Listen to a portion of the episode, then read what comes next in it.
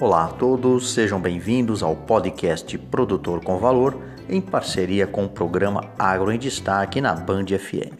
Sou o professor Omar Sabag, da Unesp de Ilha Solteira, e trago informações valiosas sobre o mundo agrícola. Hoje eu vou falar sobre o atual Plano Safra 2023-24, que obteve um aumento de 27% em relação ao período anterior. Bem, então o governo federal ele destinou aí aproximadamente 364 bilhões para fomentar a agricultura e pecuária empresarial no país. Lembrando que este montante é destinado a apoiar grandes e médios produtores. E para a agricultura familiar foram disponíveis 77 bilhões, totalizando mais de 440 bilhões de reais.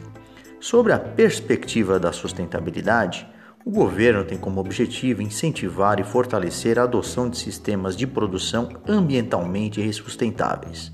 E isto reflete na redução das taxas de juros para a recuperação de pastagens e também na premiação concedida aos produtores que adotam práticas agropecuárias mais sustentáveis.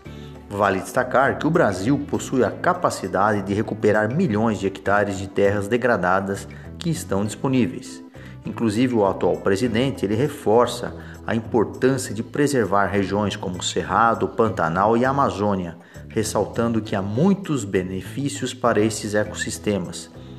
Além disso, o presidente também sugere a realização de levantamentos e também a criação de uma prateleira de terras devolutas e improdutivas por parte do governo federal, em colaboração com o INCRA, que é o Instituto Nacional de Colonização e Reforma Agrária essa iniciativa visa impulsionar a reforma agrária e também evitar invasões de terras desnecessárias. Neste sentido, o atual Plano Safra 23-24 também contempla medidas para fortalecer, além dos médios produtores rurais, que representam uma significativa do setor agrícola, lembrando que serão ampliados recursos para o custeio e investimento, visando impulsionar a produção e garantir a sustentabilidade nas propriedades. Ainda assim, serão expandidos os programas de construção de armazéns e de irrigação, visando melhorar a infraestrutura e a eficiência dos processos agrícolas.